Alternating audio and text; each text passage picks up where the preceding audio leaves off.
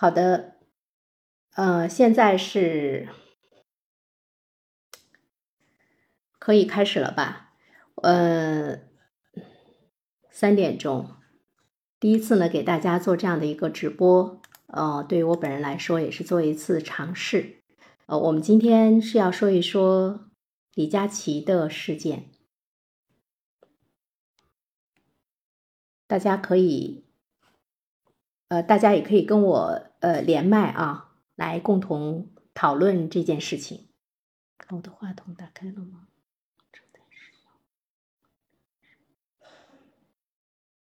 大家可以听见我的声音吗？是不是可以听见？嗯，我们来和大家说一说李佳琦的这件事儿。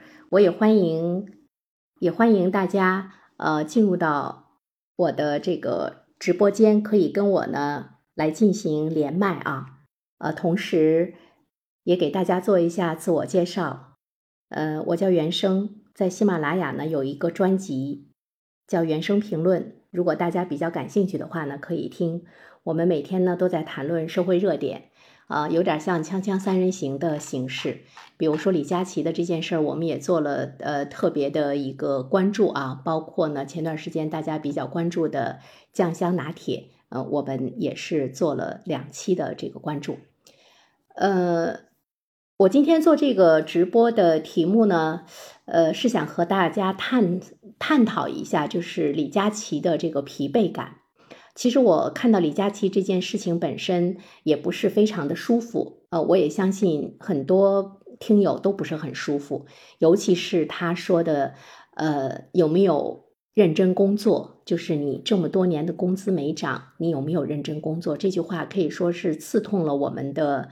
工作神经和经济的痛点，因为包括我在内，我们一直在努力的工作，但是的确工资多年都没有涨，而且我周围呢也有不少的朋友，甚至于已经四五个月不发工资了啊，呃，所以这样的一个反问，呃，其实是挺刺痛大家的，这个也是受到了在网络上的呃主流的普通听友的一致的这个抨击。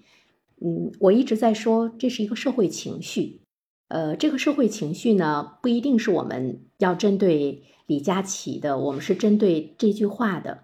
呃，三年疫情，包括疫情之后的今年，其实经济形势不是很好。我们除了看大家在旅游中，呃，有一些消费之外，在其他很多方面的消费呢都是萎缩的，所以再加上我们的收入。再加上呢，房地产的市场，再加上股市市场的状况，呃，而且最主要的是，我们看不到未来，就是大家不知道这种状况要持续多长时间，所以呢，这个情绪是在膨胀。嗯，我们在互联网上这种情绪的膨胀，它是需要呢有一个出口，但是大家可能会说，你看我们彼此都不认识，但是。情绪，尤其是大多数普通老百姓的情绪，在底层来讲呢，它有很多的共融，所以我们在无形中，其实我们已经是情绪抱团了。呃，一旦发生了一件什么事情，它点燃了我们这个情绪，我们就是会呢，这个呃蜂拥而至的，呃涌向这个导火索，让它会有一个大的这样一个爆炸。李佳琦其实他就是呃触碰了我们这个情绪。我前面说这句话，其实不是说在为李佳琦有一些什么样的说辞，或者是跟大家说我们原谅他，我不是这个意思。我是说李佳琦今天的出事呢，也是迟早的，因为呃，他今天对普通消费者的态度，呃，不耐烦、鄙视，包括对你的努力和挣钱之间的那种反问和质疑。呃，就是他的内心嘛，是他多年来的一个习得的一个反应。呃，今天他没有这种反应，可能在明天或者是不经意间，这个一定是会暴露出来。只不过正好呢，这个点就是在我们的情绪膨胀到需要找一个出口的时候，哎，李佳琦把这个出口呢给打开了啊。呃，这个呢是我们要关注一下今天的那个社会情绪。嗯，我们再回到这个主题，就是李佳琦他直播道歉之后呢，其实我们看一下他个人的状态，他现在依旧呢是在直播，第二天他就回归直播间了，而且我们注意到他还是在积极的带货，似乎没有受到风波的影响。呃，当然这件事情之后，他说了两遍对不起，但是我觉得这个对不起呢，很多的老百姓、很多的网友是不接受的。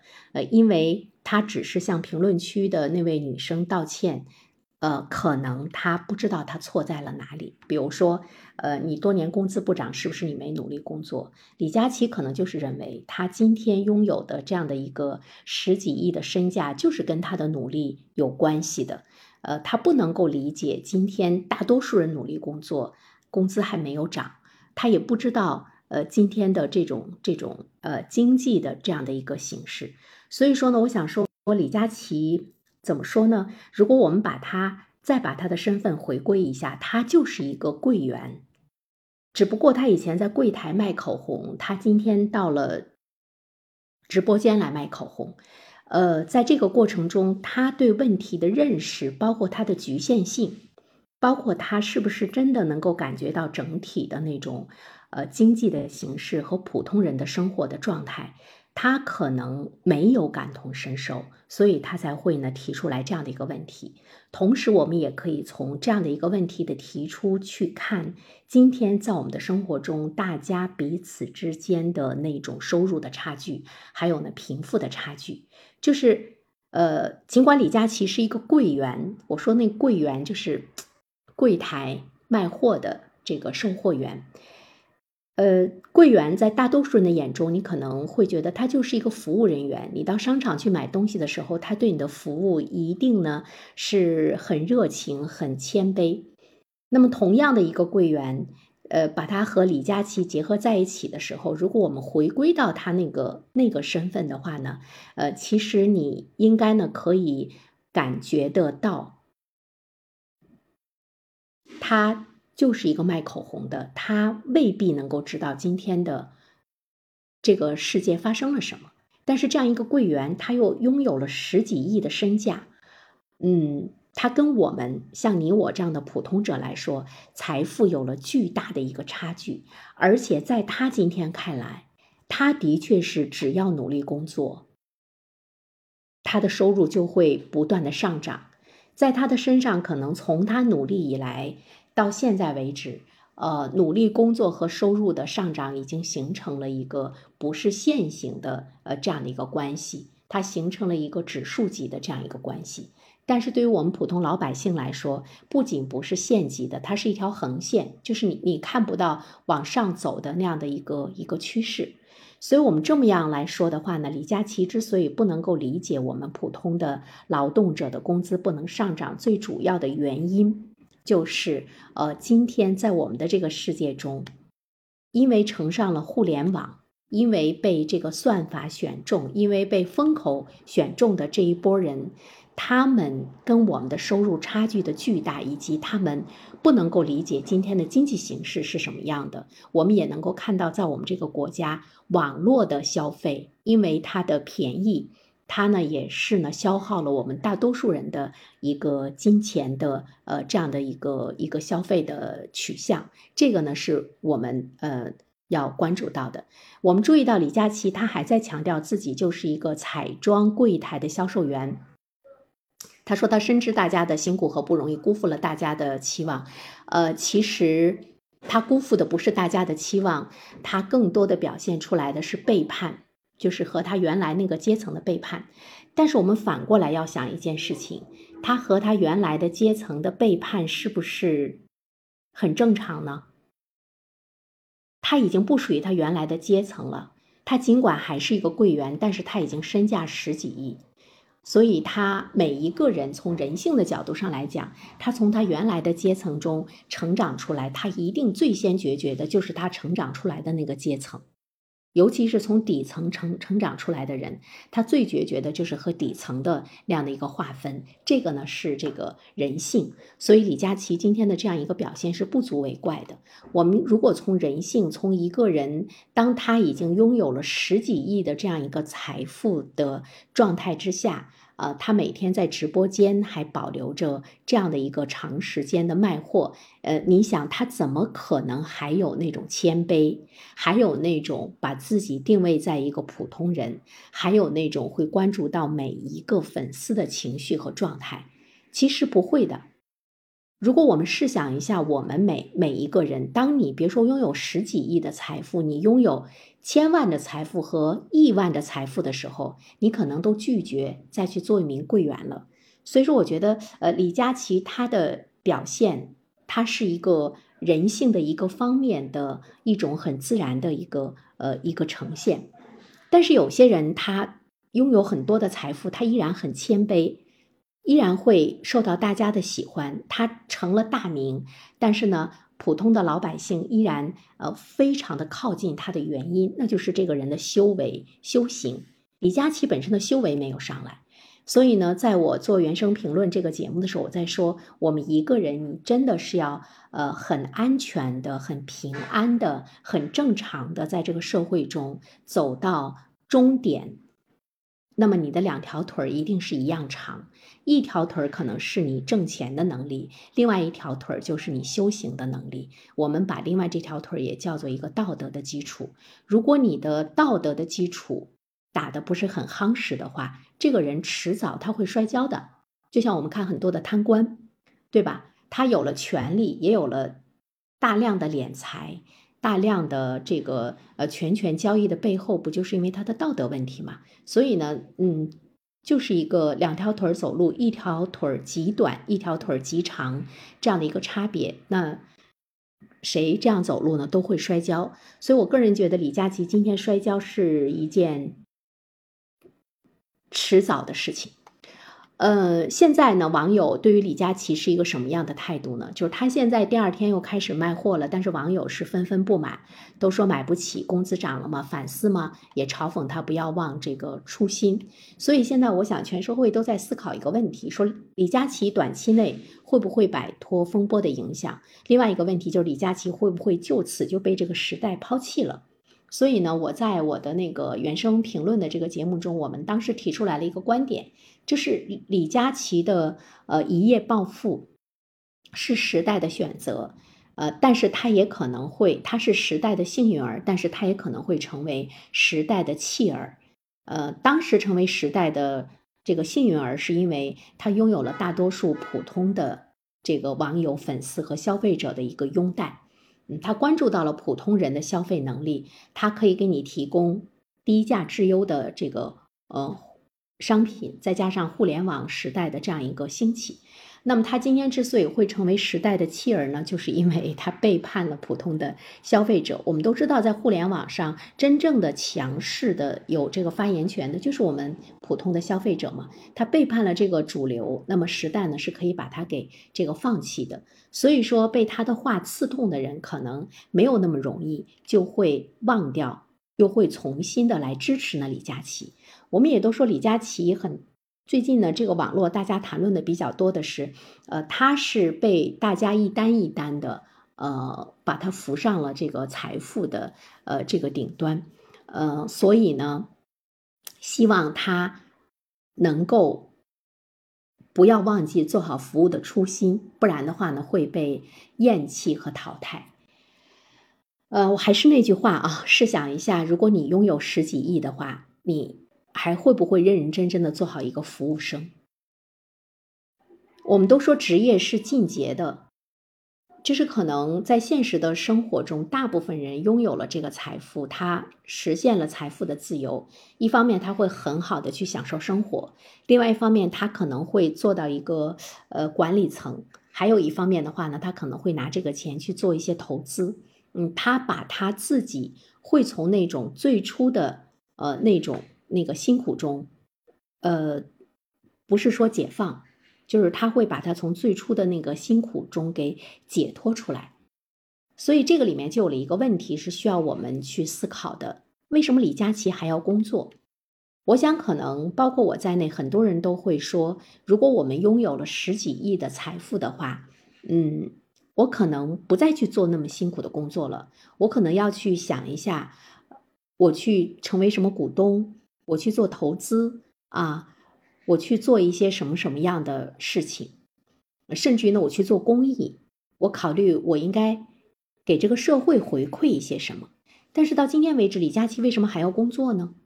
呃，这一次李佳琦直播间出事我们看到了他的一个疲惫，他的一个暴躁，其实也传递出来一个信息，他的目前的心态，还有他对他自身的价值的认识，已经不适合在直播间，呃，再来呢做这样的一个直播带货的主播了。那么李佳琦为什么还要工作？我觉得这个呢是值得我们思考的。比如说，我们听到过他在直播间说他每天头痛到死掉，而且。呃，他也说，他坐在这儿的唯一的想法，一个是他要养人，公司有很多人，而且有很多同事需要培养。另外一方面的话呢，就是冲着呃普通的粉丝说，呃，你们能听到我的声音，你们就是愿意看到我在这卖货，只有我在这卖货，跟我合作的这些公司的东西才能够卖出去。他说这些话的时候，他是满眼的疲惫，声音也很这个暗哑。所以呢，我们在想，呃，他是不是本身有一种不自由？他是被谁绑架了这个不自由？比如说，他有很多同事需要培养，他是不是希望能够培养出好几个李佳琦？那么对于他来讲，他就不用一个人那么那么辛苦。但是他又知道今天的市场，我们包括资本看中的就是李佳琦这一个人。所以呢，我们要想一下，在时代的发展的过程中，呃，在进步，在工业社会整个发展的过程中，我们会说到一个 生产效率，包括生产力的提高，我们会说到一个批量的生产，嗯，对吧？但是你看李佳琦他的这种销售，呃，你看不到批量的生产。他不可能一下子复制出无数个李佳琦在那儿卖货，这可能在未来 AI 发展到一定程度的时候，呃，可能会出现。那个时候你就分不清哪个是真的，呃，哪个是李佳琦的真身，哪个呢是这个 AI。呃，但是在今天来讲，还仅仅是他。所以你能够看到他背后的一种不自由，这个不自由可能要被几方面来绑架，一个是他对财富的那种不放弃，那种贪欲。但是他也不想那么辛苦，但是他还想挣到以前那么多的钱。另外一个的话呢，就是资本，资本不允许他离开。比如说他养人也好，他签了很多的这个合同也好，签了很多的合作也好，大家需要的就是你跟以前一样的辛苦。但是对于一个身价已经超过十几亿的人来讲，和他当年一个月只能挣到三千块钱，他的那个那个。辛苦的初心，我们设身处地的想一想，是一样的吗？其实不一样。所以呢，李佳琦说，现在的他已经不用工作也可以。那为什么不退到幕后呢？刚才我们说了几个原因，一个是他放不下自己的贪念，另外一个就是他培养不出新人，培养不出第二个李佳琦。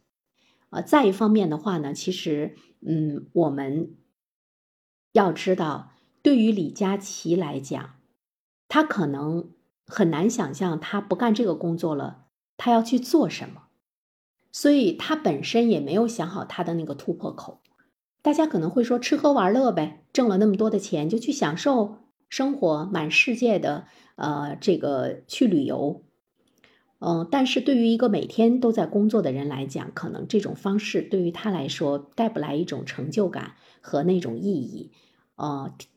天天吃喝玩乐，可能会让一个人感觉到一个生活的无意义。为什么我们的工作和生活是张弛有度的？所以到现在为止，其实我们可以看到，李佳琦他不知道他未来的方向是在哪里，他没有那个那个突破口，所以呢，他不自由，他的心呃已经放飞了，但是他的身体是不自由的，他的灵魂已经不在。他卖货的这个现场了，他是需要有突破感的，呃，所以呢，他已经不是以前的那个柜员了。那么我们要试想一个问题：对于一个身价十几亿的人来讲，七十九元在他的心目中是一个什么概念呢？就像你现在一个月挣着几千块钱，如果跟你说这个东西只卖七分钱的时候，你可能会觉得你你可能真的不觉得它贵。那么大家可能会说，他难道不会想更多的普通的劳动者吗？那我刚才也说了，他不知道，就是他的那个局限，他甚于他甚至于可能都不是很每天很去关注整个的新闻和整个国家经济的态势，他一直会觉得他直播间的生意很好，他不知道今天有那么多的普通人过得非常的辛苦，所以说，呃，他说便宜，从他的嘴中说出来，似乎也是这个。没有问题的。那么在这儿呢，呃，我们需要思考的一个问题就是，嗯，对于李佳琦今天的状态，除了网友的口诛笔伐，权威的官媒像央视网，包括人民日报也是批评，呃，批评他就是说，你挣钱之后不要膨胀，任何行业都离不开柴米油盐，呃，离不开普通人，你不要忘记做好服务的初心，不然的话呢，你被厌弃和淘汰。呃，这段话啊，就是央视网的这段话，其实我们可以分几个层次来理解。一个的话呢，我们去想一想，要求一个身价十几亿的人依然要做好一线服务员的那种工作，而且要求他是卑躬屈膝的，要求他是哄着这个屏幕前每一个普通消费者来玩的，这个人他得需要。有多么深刻的认识到了为人民服务的实质，他才能够做得很好。你试想一下，你的公司的一把手高管，他的身价可能没有李佳琦那么多，你让他来做你现在做的一线的工作，而且让他保持一个非常好的服务态度，你觉得他能做到吗？他做不到，这个是人性。所以呢，现在无论是这个官媒还是呃央媒。要求李佳琦这么做，呃，答案是他做不到。第二方面的话呢，我觉得就是我们在批评李佳琦忘记普通呃劳动者的这个呃状态中的时候，包括我们的媒体吧，我也是做媒体的哈，我是在一家地方传统的这个媒体做主持人，就是我们的媒体吧，尤其是我们的央媒和我们的官媒，呃，其实。你在跟着批评李佳琦的时候，你要发出一个灵魂的拷问。这个灵魂的拷问就是：为什么在今天这个时候，我们的普通人努力工作挣不到钱？如果我们去反驳李佳琦说的，他不是我们普通人不努力工作的原因，他的确不是我们普通人不努力工作的原因。那么我们要问的一个问题就是：为什么我们普通人努力工作了？但是挣不到钱，这个问题我们应该向谁提出来？我们当然不满意李佳琦说我们的，你挣不到钱是因为你没有努力工作。但是我们要问的问题是我们努力工作了，为什么挣不到钱？我们努力工作了，为什么有一些行业竟然还不发工资，好几个月不发工资？这个问题应该问向谁？而且这个问题谁应该来解决？李佳琦能给你解决吗？解决不了。我们只能向李佳琦来发泄这个问题。我们是要问问谁？我们的普通人能够一分付出一分收获，一分付出一分收获，我们感觉是一个亘古不变的道理。但是，当你不可能努力工作，在今天会有好的收入的时候。那我们应该问谁？呃，我个人觉得，一个问我们自己，就是我们努力的方向对不对？如果你是在一个被淘汰的行业中还在努力的话，那么这个时候你应该调整你的方向。另外一个，我觉得我们应该要问我们所在的企业的管理者，他们是不是有问题？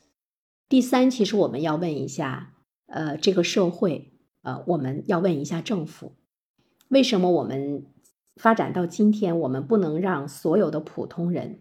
就是呃老有所得，这是今天社会面临的一个普遍的问题。我今天中午在食堂吃饭的时候，跟我一个同事聊天，因为我们两个人，他是那个他不是编制内的啊，我们的单位有一部分人在编制内，有一部分人在编制外，嗯，他就很无助，他们已经将近快要五个月没有发工资了，他就非常的无助。所以，其实我们在痛斥李佳琦的时候，我们反过来要想一下，我们普通人的这个无助谁来负责任？除了我们要努力工作，我们负担起我们自己的责任之外，那么我们发展到今天，我们应该是这个样子吗？这个是值得我们要思考的事情。当然，我们再来说李佳琦，我个人觉得他真的是出现了一个职业的倦怠，呃，职业的这个倦怠，而且我觉得他有心理问题了。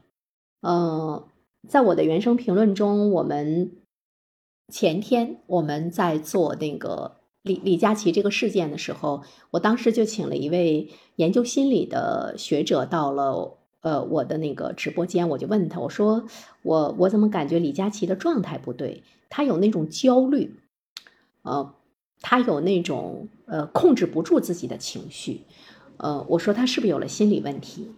完了，我请来的这位研究心理的这个学者，他说，嗯，是他有，就是尽管他享受着名人的荣华富贵，但是他有严重的心理健康问题。呃，我们来分析他这个心理健康问题，我觉得应该是有几方面的原因吧。一个方面的原因呢，就是他的收入，呃，就是他是有着荣华富贵的一个名人，但是他依然在干着呃最最最最普通的一个带货博主的这个事情。呃，我觉得这个是需要他的那个心理去解决，他心理的一个认同。另外一个的话呢，就是。呃，他收获了巨额的财富，但是他依然无法停下来，呃，依然是力不从心，他依然不能够非常好的去享受生活，不能够去享受我们普通人心目中觉得的那种富豪的那种生活。那么，口不择言，可能就是他随时会出现的问题，他会暴露他自己习得的呃这样的一个一个刻薄。那么职业倦怠，我想我们每个人都有。一年挣十八亿的李佳琦，他难道没有职业倦怠吗？他可以退休啊，他可以退居幕后啊。但是，呃，这里面我们要说的就是，嗯，打工人和老板不同的身份吧。比如说，李嘉诚九十岁了还在忙事业，那么李佳琦他可能也想忙到九十岁。但是我们想一想，李李嘉诚他每天在干的是什么？李佳琦每天在干的是什么？他们干的是不同的段位的事情。李佳琦在谋略，不是那个李嘉诚在谋略，在决策，在呼风唤雨。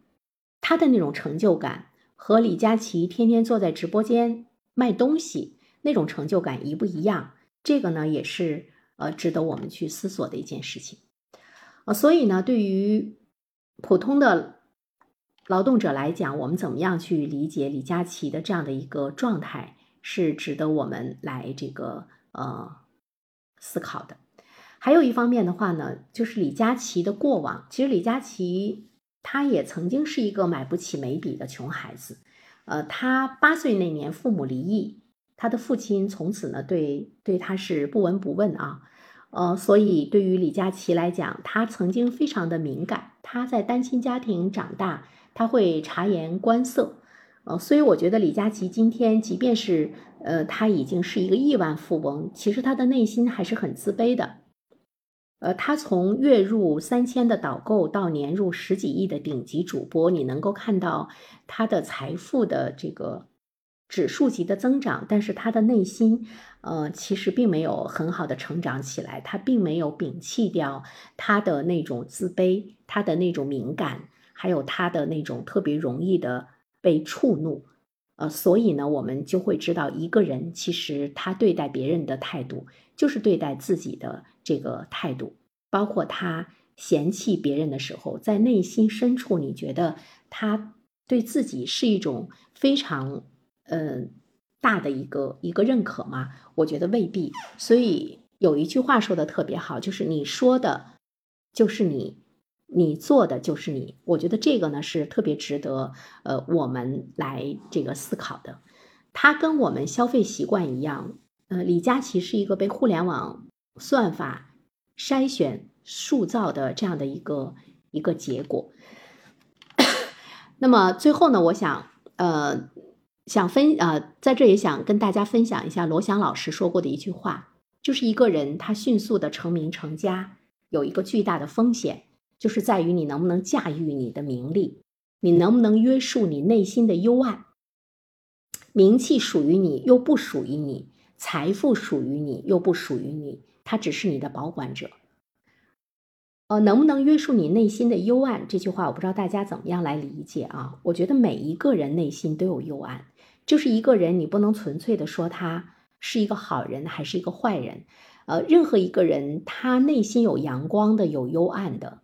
呃，他有对那种普通劳动者的怜悯，也有对普通劳动者的嫌弃。每一个人的内心都有，但是约束住你内心的幽暗，它也是一个习得的结果。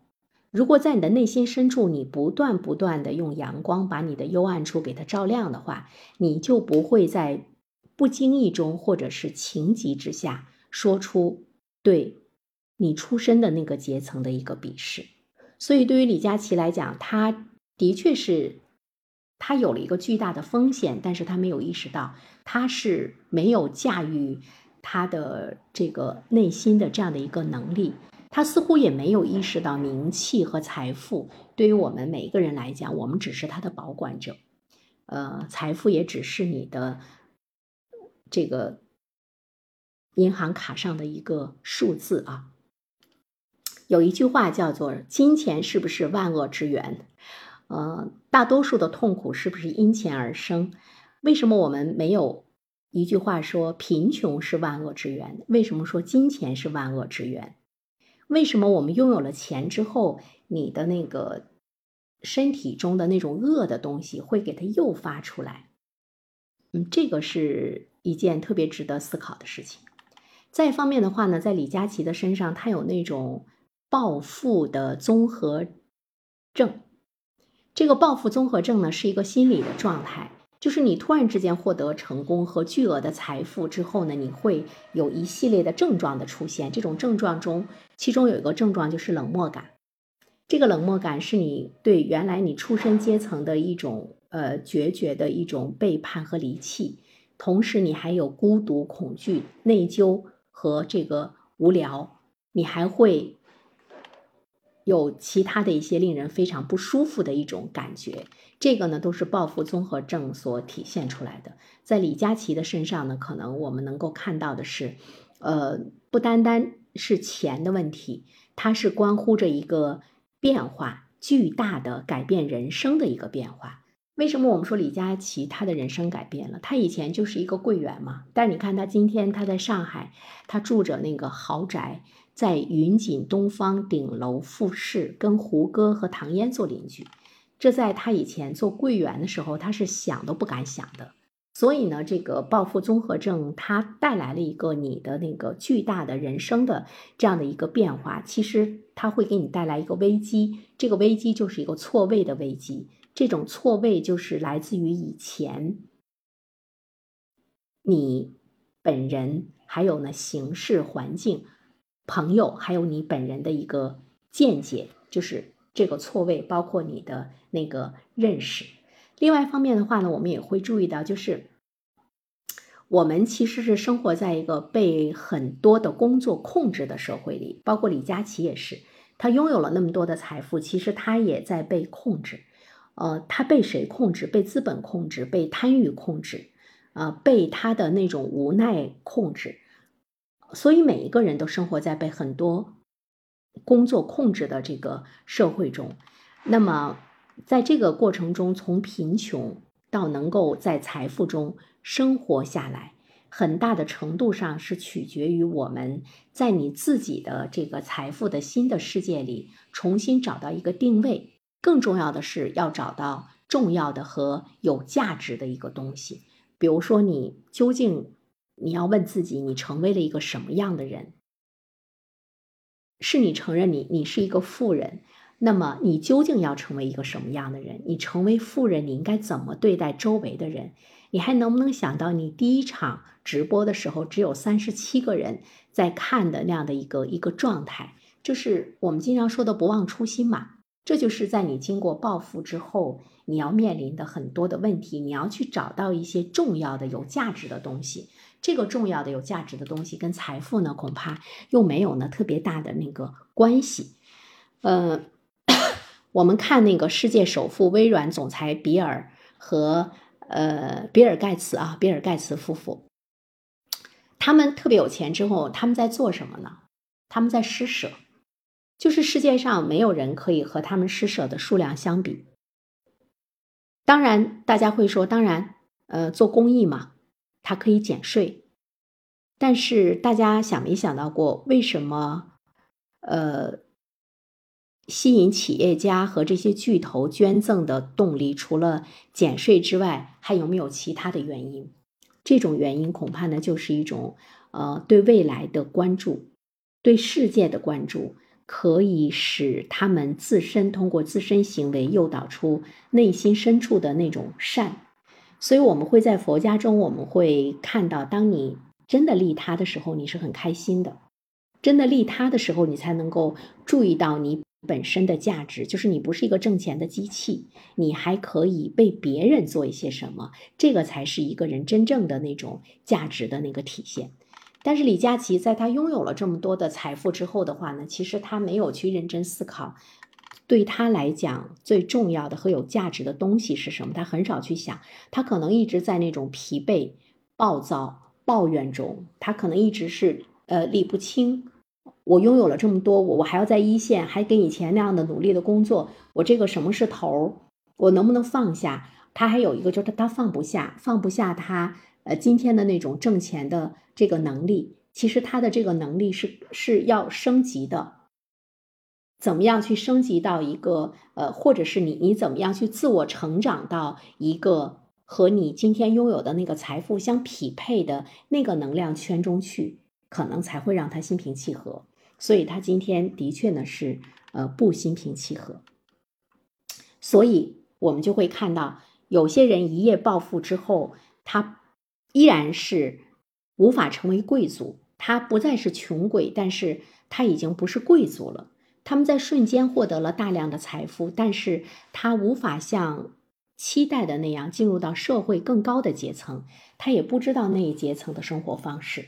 大家可能会说，李佳琦进入了呀，你看他跟胡歌一样，也住进了上海非常豪华的这样的一个小区。住进小区不意味着他就进入到了那个社会阶层，那种社会阶层其实是需要你的修养、你的涵养，还有你的那种社会地位。我觉得社会地位对一个人的那个归属感是非常重要的。那么对于李佳琦来讲，他还没有把自己修炼成一个贵族。贵族是什么样子的？真正的贵族，其实我觉得分两方面。我们更加关注到的是他在精神上的那种贵族，精神上的那种高贵。呃，这个恐怕呢是需要呢像李佳琦这样的富有起来的人的呃一种修养。这是我们理解和尊重别人，才是对别人的呃最文明的一个体现。我记得我在原声评论这个节目中和大家分享过费翔。呃，他在演完《封神》第一部之后，有很多的粉丝，呃，跟他在线上或者是线下有一些交流和对话。呃，有一位这个老阿姨吧，曾经是他的那个《冬天里的一把火》《故乡的云》这些歌的这个歌迷，当然也是年轻的费翔的这个老粉丝。有一位老阿姨就跟他说：“说费翔，你那么好，呃，你为什么要去演演纣王？”纣王在这个大家的印象中是一个暴君，他很残忍，呃，想到他都会令人这个嗯不安、不寒而栗。你为什么会去演纣王？费翔说：“你们知道费翔怎么说的吗？”费翔说：“那你能原谅我吗？”哦，费翔的这个回答，我说他就是贵族。他展现了他极大的那种修养和那种高贵。你看，他就跟一个很普通的一个老阿姨，可能是我们走在大街上见到的那个再普通不过的老阿姨，你可能都未必对他去微笑示意。但是他对费翔提出这么一个问题的时候，费翔说：“那你能原谅我吗？”我们可以说，费翔在降级来回答这个问题。我们也可以说费翔在共情来回答这个问题，我们也可以说费翔他很真诚的想要得到答案，以一种疑问式的方式来回答这个问题。那么这里面体现的难道不是一个人的素养吗？难道不是一个人的高贵和富有吗？那么他说出这句话本身，你不觉得他就是一个贵族吗？所以呢，呃，对于李佳琦今天他的这个翻车，以及他说出来的那种七十九元哪里有贵啊？你不去想一想，不努力工作，呃，这么多年工资不涨，跟你不努力工作有关。这个从李佳琦的嘴中说出来很正常，甚至我在想，嗯，直播间之外的背后，他可能这样的话也说了不少，包括对他周围的人。甚至于他对他自己的那种那种激励，呃，最初的那种要努力向上、不断的激励，还有否定中，他都有那种鄙视。一个人他在内心深处不断的鄙视自己的时候，他才会呢不断的去鄙视别人。我们也能够看到一个人在生活中，他对自己不断的去包容的时候，他也会对别人不断的去包容。所以说，一个人的言行其实就是他内心的一种投射。那么对于李佳琦来讲，他现在真的是需要丰富他的那个内心，要不然的话呢，我觉得他他会抑郁的。就是他的那种外观的财富和他内心的那种贫乏，会使得他嗯有一些路走不通，就是他有些问题他想不明白，他自己找不到通道，他又会被那种资本的那种呃狂欢裹挟前行。当他自己找不到通道的时候，那他就会焦虑，他就会不耐烦，他就会去呵斥，他就会去质疑，这是他内心的那个状态的对外的一个反射。那么他怎么样才能够找到那那个通道，让他自己能够平缓、能够疏通、能够达观，他才能够以十几亿的身价。依然在直播间前面对普通的劳动者温文尔雅、柔声细语，他才能够这样。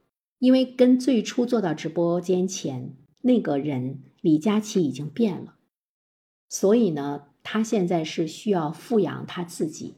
但是我们试想一下，他每天每天这么疲倦，这这么疲倦，他其实感觉不到他需要增加他的那个修养，他觉得。我就卖货，我就涂口红，我就发嗲，我就给你柔声细语啊，我就给我自己那种阴柔之美更多的体现，我就可以挣来钱呢。我我提高那些修养，跟我挣钱有什么关系呢？对吧？他会认为说我穿上了一身名贵的衣服就是贵族了呀。我坐上豪车，我在一些场合，你看他的直播间也可以请来很多的大腕，包括可以请来杨幂啊什么什么的。他觉得这些。这些那个社会阶层都在向他靠拢啊，所以他没有感觉到他需要提升自己，需要富养，呃，需要不忘初心的那个必要性。因为我们人很多的时候其实是很功利的，你要去做什么，你一定会想他能给我带来什么。李佳琦他的想法跟我们普通人其实区别不是很大。那么什么时候他要想这个问题，就在于他翻车的时候。但是今天看李佳琦的状态，我觉得他似乎还是没有去想。所以，如果他不调整好自己，他有两个结局。一个结局呢，就是这个时代彻底彻底抛弃了他，他的直播间也没有人了，呃，跟他合作的品牌也会越来越少了，这是一个结局。另外的另外的一个一个结局的话呢，就是，嗯，他可能还会出现比今天翻车更大的翻车事件。如果他自身没有给自己做更好的那个疏通的话，他还会出现更好。更大的翻车事件，那么怎么样去做内心更好的疏通？嗯，那就是读书，提升你自身的修养，丰富你的精神世界。你有了巨大的物质财富，你要去增加你的精神的财富。你是不是还？这样高频次的在直播间中出现，是不是要拿出一段时间，让你自己的精神跟你的财富是匹配的啊？你才你才可能找到呢你的那个出路和你的融通，你才可能去寻找到哪怕你职业的那种升级，包括你人生的那个升级。我觉得这个是挺重要的，呃，这是我个人对这个的理解哈，嗯。大家有没有想和我来共同来进行这个交流的？有没有想来交流一下？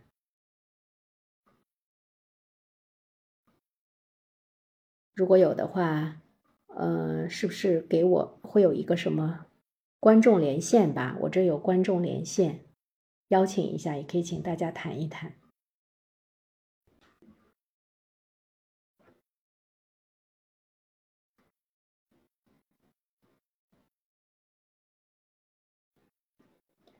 我看我的直播间有韩旭，呃，韩旭你在听吗？你有没有右上角设置？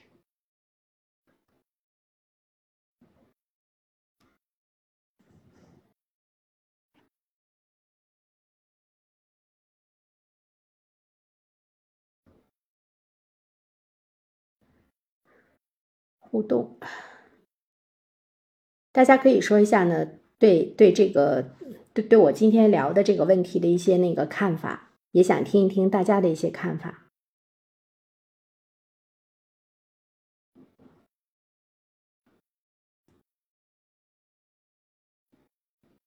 我记得我们在那个原声评论的那个节目中，在说李佳琦的这个事件的时候，其实我一开始就提出来了一个问题，就是他的自由。就是他，他是不是很自由的一件事儿？就是他，他本身是不是很自由？他现在是不是不自由了？他的那种不自由是，是他自身的让自己的那种那种不自由吗？他怎么样来挣脱这种不自由？就是他的精神其实是不自由的，他的精神非常的不自由，他甚至于都不知道精神的不自由。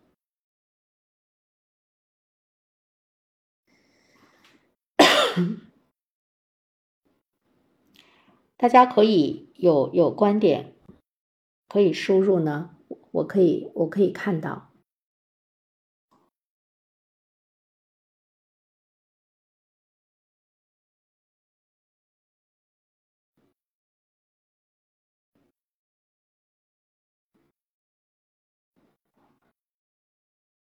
而且大家注意到没有，就是我们我们今天的那个社会导向直接导向李佳琦的时候，其实他会让大家忽略另外一个问题。呃，其实我们要去想一想，如果我们大多数的普通人真的是七十九块的这个呃眉笔都觉得很贵买不上的话，嗯，其实也是一件很悲哀的事情。我们怎么样才能够具有消费力？我觉得这个其实是，嗯，政府啊有关部门要去思考的一个问题，就是我们怎么样才能有更好的消费力？怎么样让老百姓手中有钱，我们才能够有消费力，而不是说让老百姓去认可我努力工作，我工资可以没有收入。我觉得这个对一个社会来讲，它没有更积极的因素吧。如果我们比如说都反驳李佳琦的这句话，那么其实从另外一个角度上来讲，我们是不是也认可了我们我们努力工作，我们可以工资没有收入？那这里面你能够看到一个社会的那个激励的机制，包括社会的那个经济的活力，其实是有问题的。如果一个社会的激励机制和他的精神的活力有问题的话，那我们是不是自己对自己达成了一个默认？就是你看，那个 我们都承认了，我们是可以是这样的。那么我们要去想一个问题：是我们给谁解脱了？我们是不是呃一起来痛斥李佳琦看不起普通人的？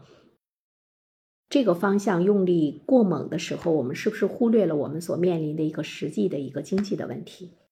我觉得这个倒是真的是值得我们特别去思考的一件事儿。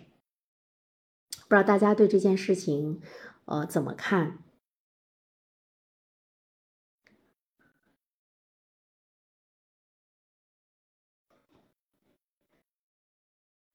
可以给我留言吧，因为好像是我得。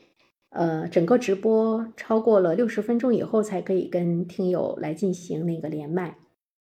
嗯，在这里也推荐一下我的专辑吧，叫《原声评论》，呃，大家可以去搜一下《原声评论》，呃，可以听一下。我周一到周五都会上传，我们每天三个人去聊一个焦点事件，呃，基本上呢都是大家比较关注的焦点事件呢，我们都在聊，有一点锵锵三人行的那个态势。有的时候我在节目中会对听友的一些问题呢，要要回馈啊，呃，但是我也注意到了，我们这一期呃谈论李佳琦的这个节目，我当时上传的那个题目是：如果你是李佳琦，能走多久？其实这个题目呢，呃，也是说给我自己听的，大家也可以来想一个问题：如果你是李佳琦，能走多久？如果如果你你现在的收入突然如果你有一天的收入突然之间是你现在收入的十倍、上百倍，当然还没有达到李佳琦的十几亿，是你收入的十倍和上百倍的时候，你自己觉得你会不会发生变化？我觉得这些东西都是人性，所以我们分析一个问题的时候，我们如果从人性的角度上来讲的话，它会给我们提出一些警示，它也会给其他的呃。直播带货的这些人也提出一些警示，其实他也让我会想到一个，今天所有的这个网络直播呃带货的这些主播，他们呃做大了之后，他们都会陷入到李佳琦的这个困境中，因为嗯，他们无法从最初的那种辛苦中挣脱出来，他们必须得像最初一样的辛苦，他们才能够呃。维持和保持住他们所想要拥有的那个那个财富的那个级别，他真的跟你去呃建工厂，或者是你去投资一条生产线，或者是你进行了非常好的那个科技开发，就能够带来特别大的那个效率的那种增长，而且你可以进行很好的那个规模。规模大家可以知道哈，我建一个工厂，我可以再建十个工厂，或者是我通过科技的研发，我可以提高我的生产率。就是我们今天要思考的问题。其实我也想呃问一下我周围一些研究经济学的这些学者，就是这个网络主播呃主播带货哈，主播这个直播卖货，它真的是一种新的经济样态。它也，它也是一种新的经济形式。这种新的经济样态和经济形式的本身，它是搭乘了互联网的那个呃技术，互联网的这个高科技，它可以把全世界的人都可以吸引到你的直播间来，呃，你可以吸引很多人进来，你可以吸引很多人去买，这个呢是可以使得你的销量翻倍，但是你的劳动能不能减轻？对这网络主播来讲，他的那个劳动。减轻不了，一旦他不出现在这个直播间，那么他是不是前功尽弃呢？他是不是必须得靠他每天在直播间来卖货？因为大家看中的就是他，比如说你就是看中李佳琦，你就是看中哪个哪个网络主播，你就喜欢看他那张脸，你就喜欢看他那个样态，换个人你就不买了。所以说我们在直播间买东西的时候，究竟你是在买这个主播呢，你还是在买这个商品呢？还是在买，因为这个主播售卖的商品给了你更大的一个信任，他们在给这个商品背书呢。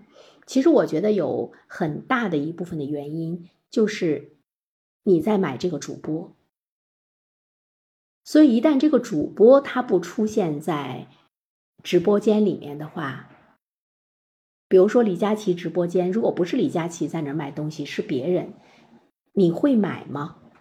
而且他会跟你说。呃，一样的价格，一样的保证，那么你究竟是被谁吸引？我觉得这个是一个比较值值得去研究的一个互联网的经济现象，也是一个消费心理。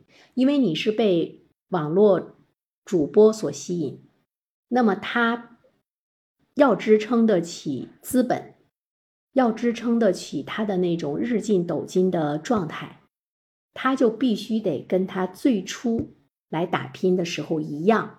得有这样的一个工作的状态，甚至一个工作的强度，才能够呢保证，才能够保证卖出去更多的东西。而且仅仅就是他这一个人，呃，这个本身对于主播来讲，就是他是一个小白，职场小白，和他最后成了一个大鳄，成了一个拥有这个十几亿身价的这个大鳄，他的心态难道不会发生变化吗？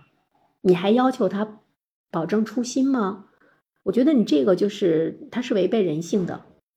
所以说李佳琦的这件事情，我刚才在说的时候，我们要思考的另外的一个问题，就是我们今天的我们的社会是应该让每一个普通的劳动者努力工作，我的收入就是要增长。那我们现在的更多的那种精力是要去是要去想。为什么我努力工作，工资没有增长？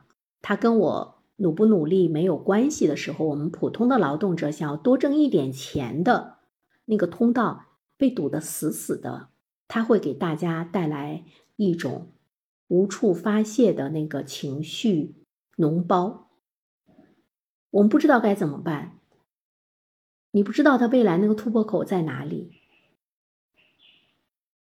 那么，当大家想躺平或者是抱团取暖的时候，有人又来指责你不够努力，那你当然，你一定是不能接受的。这个肯定是无可厚非的。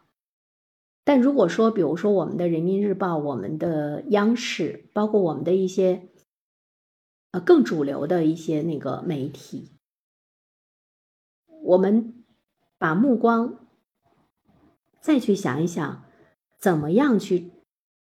创造让我们的消费者有更多的就业机会，创造更好的一种环境，让我们的消费者有更多的挣钱的渠道，社会更包容，让普通人能够有更好的那种生存的希望，这才是我们不会对李佳琦有那么大抱怨情绪的一个解决的核心问题。所以呢，在我的节目原声评论中，我们在探讨这个问题的时候呢，我也和嘉宾在说，我说，比如说李佳琦的这句话放在五年前，放在十年前，你真的会那么在意吗？你真的会那么气愤吗？可能不会。所以我们需要解决的是今天一个社会和时代面临的。一个普遍的问题，这个是我们每一个人都要去面对的。呃，有一本书啊，不知道大家看没看，就是《乌合之众》。我不得不说，其实我们每一个人有的时候你会被一种状态裹挟，你会裹挟到一个社会的情绪中，但是你很少去冷静下来去想一想你该怎么走。就是我们不能在。痛斥了别人，骂了别人，狂欢了之后，我们还依然停留在原处。我们依然是花七十九元买一支眉笔的时候，还要去想一想，我们是不是能够买得起？那么你不觉得其实你被消耗了吗？我经常说，我说我们人的一生中，其实你一个是你要找到一本生命之书。在你遇到一些问题的时候，回到书中去找那个支撑你走下去的那个精神的给养。另外一个呢，就是你，你不要被太多的事情所消耗，像一些网络视频啊、社会焦点事件啊，你你可以说说行，但也也不要说的太多，话说的多也很消耗。你不要去愤怒、抱怨，它都是对你的一种消耗。你更好的是要把自己团住，就是你要团住你的精气神儿。你才能有精力和时间专注你自己要去做的事情，哪怕你锻炼，哪怕你冥想，这都是能给你自己注入力量的。我觉得这个挺重要的。所以呢，呃，我是希望我们可以有更多的一种自主的思考，我觉得这个挺重要的。呃，我也看到了，呃。格格爱爸爸关注了我啊，谢谢。还有就是听友四七六四三五六幺九也关注了我，非常感谢。嗯，原声评论这个节目还是挺值得一听的。呃，我们每天都会有那个焦点事件的三人的对谈，有点像锵锵三人行，有点像圆桌派。呃，我们谈一些问题，我们也会实时的会反映啊大家的一些观点。我现在看我的这个直播时间马上就要到一个小时了，那么在这个过程中，我是不是可以和大家能够呃连麦呢？大家是不是可以来发表一下自己的那个那个那个观点？如果没有的话呢，我就一会儿我就会下线，嗯，看一看大家有没有有没有想连麦的。来谈一谈对这件事情的看法。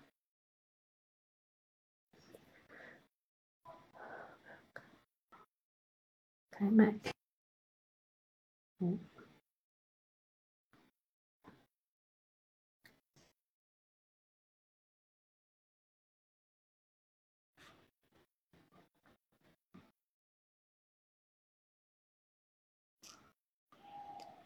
大家可以通过文文字的方式吧，可以通过文字的方式，也可以来说一说你对这件事情的看法。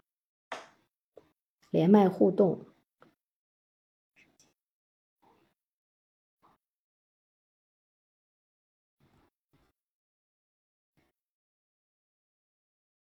这样的话呢，我我我我就可以看到你的观点。我们可以观众连麦啊，可以邀请吧。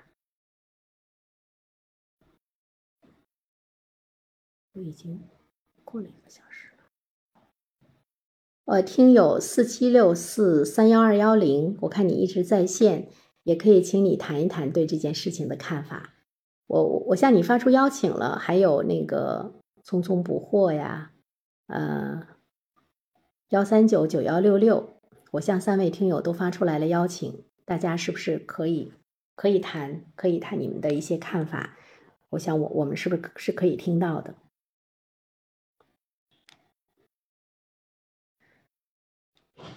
如果大家对我今天聊的这个比较感兴趣啊，呃，也可以呢关注我的专辑，叫原声评论，大家可以关注一下呢这个专辑，也可以私下里呢跟我来更多的来这个交流。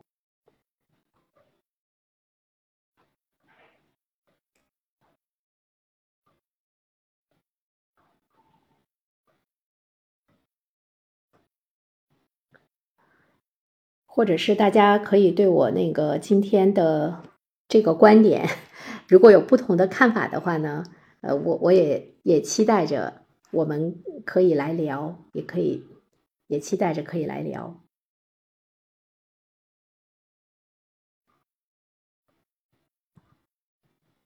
接受啊，我现在是。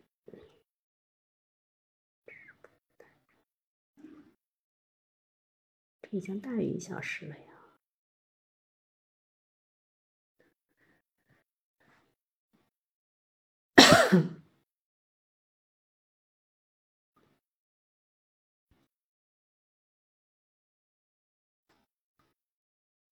我现在好像还是不能，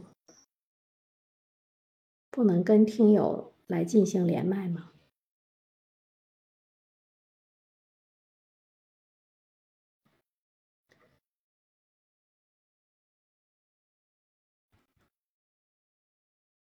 好的，那今天的关注这个呃李佳琦直播翻车的这件事情，跟大家讨论一下他的疲惫以及他如何来解决他目前面临的这个精神状态，还有我们应该更多的把精力要放在我们今天普通人即便努力工作也挣不到钱，他的这个原因，呃，究竟应该由谁来更多的？